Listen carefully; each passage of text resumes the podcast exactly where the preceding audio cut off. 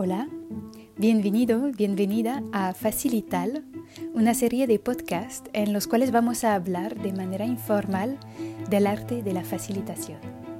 Me llamo Charlotte y está Rosa conmigo y vamos a ir charlando sobre este tema que nos apasiona a las dos y más adelante también invitaremos a otras personas que se dedican a ello para que puedan compartir su experiencia y su perspectiva. Fácil y tal empieza ahora. En esta primera conversación empezamos hablando de la presencia del facilitador, del hecho de desaparecer o no en una facilitación. Y seguimos con unas reflexiones sobre el proceso alrededor de una sesión o una reunión y algunos mantras que nos podrían ser bastante útiles como facilitadores. Rosa, ¿empiezas tú? El tema de el no desaparecer o hacerse invisible, para mí tiene mucho que ver, o sea, yo, entré al rol de facilitador a menudo desde la, desde la investigación, ¿no? Mm. Entonces, en investigación, pues si nos vamos a las ciencias sociales, desde la antropología y demás, la intención es no cambiar el entorno, claro, Como, o cambiarlo lo menos posible. Mm. Pero en facilitación es diferente, entonces eh, creo que es muy importante diferenciar esos dos roles. Cuando estás investigando intentas observar todo lo que puedes y no cambiar el contexto para poder entender qué está ocurriendo sin cambiar las dinámicas. Mm. Otra cosa es cuando ya es generativo, intentas averiguar, explorar otras cosas. Sí. Pero cuando facilitamos, yo creo que hay una parte muy de, de estar muy presente, de eh, tomar las riendas, de no desaparecer por querer escuchar a todo el mundo todo el tiempo, mm. eh, ser capaz de cortar cuando hace falta. Lo, digo porque eso es algo que a mí me ha costado mucho, incluso hoy en día a veces mm. me sigue costando, el cortar a tiempo, el mantener eh, la, línea ¿no? de hacia dónde quieres ir, tener claro. Es, que es verdad, es un, balance eh, difícil porque, ¿sabes? Hay como, no sé, yo a veces pienso en esta especie de ideal de la facilitación neutra. En plan, tú entras en una sala eh, y no, no, controlas nada del, del, tema, ¿no? Del contenido del, del, tema sobre el cual se trabaja y solo facilitas. y sí, claro, es que es muy difícil esto, hay que ser porque si no manejas el contenido, eh, yo creo que es mucho más difícil definir estos límites que tú dices, ¿no? De cuándo parar, hasta cuándo hemos llegado al nivel de profundidad en la conversación suficiente para saber que tenemos chicha. Esto es, eh, es, es, muy difícil. No sé si existe la facilitación absoluta en realidad. En mi experiencia, em, sí, es que es muy difícil. Porque no sé si en el tiempo real tienes como un remedio de, apoyarte sobre alguien que está en la sala y de validar con él que el, nivel de, profundidad del contenido está alcanzado. O si, ¿sabes? si esto, y entonces si no manejas el contenido, pues es imposible. Y entonces lo otro es manejar el contenido, pero claro, si manejas el contenido, luego eh, puedes tener ganas de manipular, ¿no? Es la, hay, un nombre esto, la, la la manipulación de, facilitación tiene un nombre, la facilipulación. tiene, tiene este nombre. A ver, no sé, yo creo que el, em, depende mucho también de los proyectos, pero a mí me encanta últimamente y me he hecho mucho la reflexión en esta formación que hemos hecho eh, juntas y, en, también ahora en septiembre he hecho una labor de, de facilitación para mm, una empresa de ingenieros que querían eh, tener un proceso participativo de, mm, creación de, su propósito. Em, ah, en, francés se llama la raison d'être, reason to be. Y em, en, Francia ahora tiene mucho peso en las empresas eh, tener propósito y tenerlo escrito, redactado como empresa, porque incluso es algo como así reconocido em, y recomendado por, eh, por, la, por una ley que dice que las empresas tienen una misión y, em, entonces em, yo les acompañé en este proceso participativo. Lo que pasa es que está muy de mano, eh, a mano con el cliente porque es un, amigo mío de hace mucho tiempo que es ingeniero. Y entonces codiseñamos juntos el proceso Y al inicio él lo tenía que hacer porque no tenía dinero. Entonces yo le dije, bueno, te voy a ayudar a diseñar el proceso. Él, él no tenía ni idea. Y, y, le propuse facilitar yo una sesión y que él facilitara las otras. Y, em, y, esto era. Y al final consiguieron encontrar un poquito de dinero, entonces me pagaron la, la facilitación.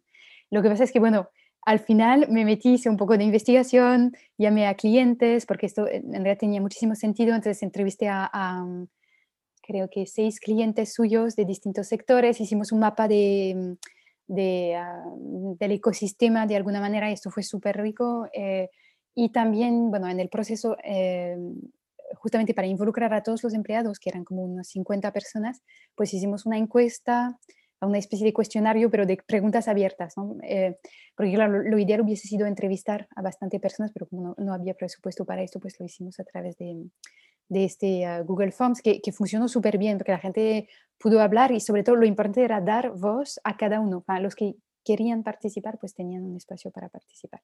Y en fin, bueno, me, me entró un pelín, pero me he dado cuenta con, con este proyecto, y que es una cosa como que, que mm, Andrea lo llevo pensando mucho, que es, es el proceso en realidad. Una sesión facilitada en sí se enmarca dentro de un proceso y, y lo, que, lo que provoca una sesión de co-creación de, o de una reunión de trabajo es, eh, es, es, es, una puesta en movimiento, es continuar una puesta en movimiento, es poner conciencia, eh, es que las personas comparten un discurso. Entonces, al final, casi a mí me parece que lo que se produce, no sé si es igual de importante o incluso casi te, casi te diría menos que el proceso por el cual pasan las personas.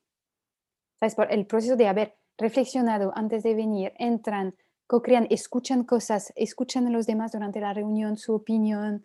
Ahí hicimos un telescoping de, de este proceso de, de convergencia de, de, 40 minutos, cuando votaron sobre, hicimos como una especie de mural con todo lo que, eh, el mapa de ecosistema, los actores, los, eh, lo que habían dicho los clientes, lo que habían dicho todos los empleados, como lo pusimos ahí, eh, anónimo, pero como sabiendo de qué industria venían los clientes, etc.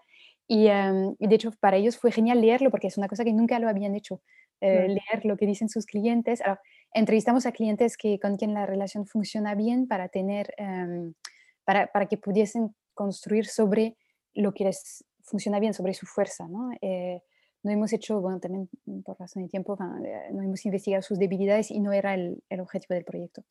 Bueno, y entonces hicimos este telescoping súper largo, de votaron como un montón de cosas y de escucharse todos.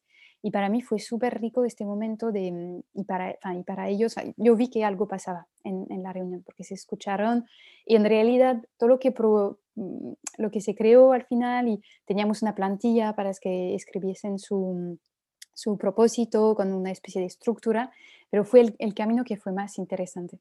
Y, y, entonces, en esto sí que yo no me metí mucho y al mismo tiempo sí que, mm, eh, como que, yo creo que sí, lo que yo sabía era que la, el propósito tenía que tener una tensión, tenía que tener eh, eh, chicha y no ser algo flojo. Entonces ahí sí que les podía empujar. Y, y um, y para mí tenía que ser como frases redactadas con, con poder y, con, y no lo obvio y, entonces sí que mm, lo que dices tú, hay que escuchar, requiere una atención bestial, escuchar todo lo que, lo que pasa um, y también confiar, porque yo creo que hay, hay, esta cosa de soltar y de saber confiar en lo que van a hacer las personas, porque ellos se implican un montón, es su empresa, es su proyecto, este, por, por, ejemplo, en este caso, el propósito que, te, que, van a escribir les va a acompañar un montón a todos los niveles. Entonces es, es um, sí, perdón, hablo un montón. No sé qué no, te evoca lo que estoy diciendo. Es muy interesante. Mm. No, está, es, es, interesante todo el proceso que comentas. Yo estoy totalmente de acuerdo en, en el proceso. O sea, que acompañar a las personas dentro de las organizaciones a través de, de esos pasos que les llevan a, a, escucharse, a estar dispuestos también a cambiar su opinión, porque en el fondo cuando entras en algo así, yo creo que lo más, una de las cosas más importantes es que las personas estén dispuestas a cambiar, mm. a evolucionar hacia claro. otra cosa, no sabemos qué, mm. Y ayudarles a eso, ¿no? A mí me parece muy mágico el poder crear esos espacios y permitir mm. que las personas evolucionen su pensamiento a la vez, escuchando a otros, haciendo eco de, de lo que ven, de lo que quizá no han hablado nunca, porque hay cosas que no se hablan jamás. Claro, sí, sí, y, o se dan por hecho o, hay muchas creencias de que todo el mundo ah, parece que, que, saben, se sabe esto. pero me encanta lo que acabas de decir sobre la transformación, para crear un espacio para que la gente esté dispuesta a cambiar de idea o a transformarse. Yo creo que esto debería ser un, principio del facilitador. ¿Sabes? Si, si pudiéramos eh, hacer la, la, la, ¿cómo es? La, mm, los diez mandamientos, los, no sé, no, los, los, mantras, los diez mantras. Los mantras de la facilitación. Pues este, este lo pondría, eh, no sé cómo lo dijiste, pero fue genial. Eh, de hecho, lo podemos volver a escuchar, como crear un, un, lugar donde la gente, donde se escuchen y, puedan estar dispuestos a cambiar su opinión. Y eso es muy difícil conseguirlo porque es que transformarse a uno mismo es muy difícil. Mm. Entonces, crear el espacio para que otras personas sean capaces de transformar su pensamiento y sus creencias, lo que tú decías, porque en el fondo son creencias, mm. Eh, es precioso, o sea, es una oportunidad, me parece... Sí, sí, sí. Y, y, las personas, yo lo que veo en general en los talleres que hago, es que se agradece ese espacio. Total, claro, sí. Es, lo que te iba a decir cuando te escuché, porque yo creo que hay algo, no nos debemos engañar, no es un superpoder, es, es un arte, la facilitación que requiere muchísimo trabajo y al mismo tiempo no vamos a cambiar las personas, porque lo guay es que no somos terapeutas, trabajamos sobre una materia que es eh, súper concreta, es, es, un reto, es un producto, es un servicio, es un, un plan de acción, un, una campaña, no sé, es algo que, tiene sus, contornos, que a veces es un problema complejo, eh, un big problem, no sé qué, y que los límites son confusos, pero sigue siendo algo que no es directamente el ser humano. Entonces, si, si consigues eh, ayudar a la gente a conectar con su inteligencia, con argumentos, con criterios, y, y dejar espacios de escucha, yo, quizás no es eh, a ver, es complejo, difícil y tal, pero no es tan complejo como cambiar un ser humano, ¿sabes? Como evolucionar, que esto a lo mejor son años de dentro de un marco muy concreto. Pero sí, sí, entonces esto, y también confiar que las personas que vienen, como es su tema, es su trabajo, traen muchísimo conocimiento. Lo que pasa, una vez hace un montón de tiempo, pero creo que cuando era estudiante, hace que 20 años, em, qué horror, pues leí un libro sobre comunicación, no sé muy bien, pero me, llamó mucha atención este concepto que era todo el conocimiento, joder, tenía una palabra técnica para em, el conocimiento, mm, ¿cómo lo decían?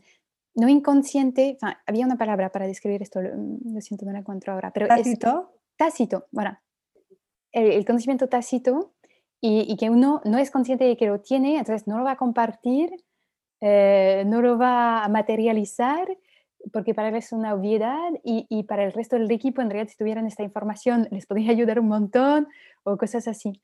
Entonces, claro, quizás es permitir hacer emerger también este conocimiento tácito, hacer que los demás lo puedan escuchar. pero es verdad que, yo creo que no hay que tener miedo porque no es algo tan inalcanzable, es algo que tiene su arte y, ah, pero sí, es, hermoso. Mm. Hay un paper súper bonito que habla de este tema de Nonaka y Kroc, que se llama Perspective, Tacit Knowledge and Knowledge Conversion, Controversy and,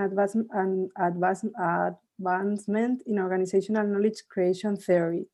Mm. Em, Nonaka tiene eh, publicaciones muy interesantes alrededor de ese tema del de, conocimiento tácito. Qué guay. Porque en el fondo en estos procesos muchas veces lo que se hace es hacer todo eso como tangible, mm. hacerlo digerible, hacerlo accesible a otras personas, formular cosas que son muy abstractas en nuestras mentes. Mm. Mm. De hecho, esto es tan potente para mí, yo a veces flipo, bueno, eh, tengo esta relación amor-odio con los canvas, Em, sí, porque odio los canvas y al mismo tiempo paso toda mi vida inventando canvas. Es, bueno, eh, inventé uno, la, el, Meeting Design Canva para emoción. Ah, tenemos uno cuando dábamos los cursos de, de, Service Design, hemos hecho uno con Dorothy Silva sobre ah, el proceso de, de, Design Research, la fase de, investigación. has hecho un montón de canvas. Tengo uno para pilotos. Ah, pues genial, fíjate. Bueno, y luego trabajé con, eh, Joaquín Pérez Mínguez, que fue eh, profesor también en emoción, tiene uno para uh, montar uh, prototipos vídeos o hacer uh, storytelling con vídeos. Y, y, en realidad me flipa. Y al mismo tiempo, bueno, y para este, por ejemplo, cada proyecto que hago me invento un Canva y para el, um, el propósito, para esta empresa, hicimos un Canva ad hoc para ellos.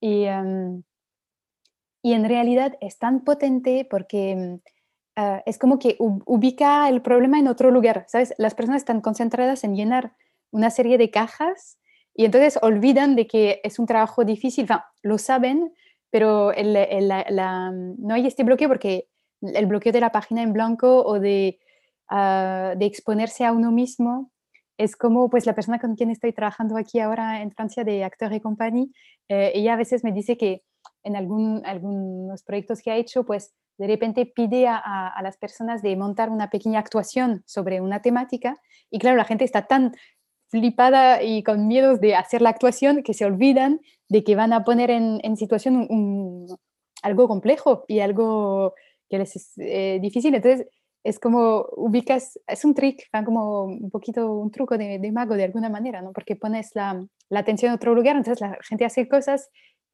importantes sin darse cuenta y sin poner los bloqueos ahí en, en la producción, ¿no? Entonces, um, sí, está, está todo lo que permite esto, saltarse la barrera de, de, de no poder tangibilizar, para justamente hacer que la gente pueda tangibilizar. Sí, crear tensión en un lado, ¿no? Para, para destensionar otro, ¿no? Sí.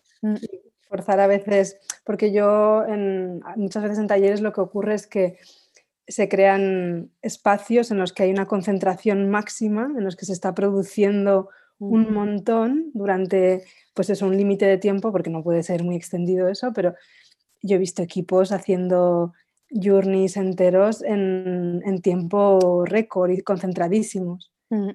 Y eso es increíble. Sí, el, sí. Esa capacidad ¿no? de, de, limitar tanto el tiempo que es muy rápido y venga, nos lo sacamos y ya podemos avanzar y tener más conversaciones, ¿no? Sí, y, y una vez, de hecho, una vez que la cosa está fuera, tangible, tocable, pues la conversación puede ser otra. Exacto. Y a ver, ahí hay un poquito de manipulación porque, claro, lo que está producido en el papel, pues ya te orienta muchísimo la reflexión y esto hay que saberlo. Lo que pasa es que es mejor que hablar en el aire y en algo impalpable, entonces es un primer paso. La, yo creo que el punto de vigilancia es saber que, mm, que pues este primer journey a lo mejor habría que trabajar otro también, otros eh, quizás. Sí. Bueno, pues a dónde nos ha llevado este, este tema, ¿no? Hemos empezado sí. por la, la, presencia del facilitador, la facilitadora y el, el hecho de, de, no desaparecer, ¿no? no ser invisible y dónde, dónde estar. Yo creo que por nuestro primer uh, podcast sobre la facilitación está bien, ¿no? Lo podemos, está, yo creo ¿Qué que te parece? ¿Sí? Yo estoy contenta, sí. Vale, genial. Pues, fantástico. Pues si te parece, lo dejamos aquí y, y ya nos juntamos o, en otro momento vamos viendo también quién, quién podemos invitar a, a estas conversaciones. Genial. Perfecto. Pues esto son, son nuestros um, podcasts sobre la facilitación que se van a llamar Fácil y tal, ¿no? El, ¿Te parece, Rosa? Sí.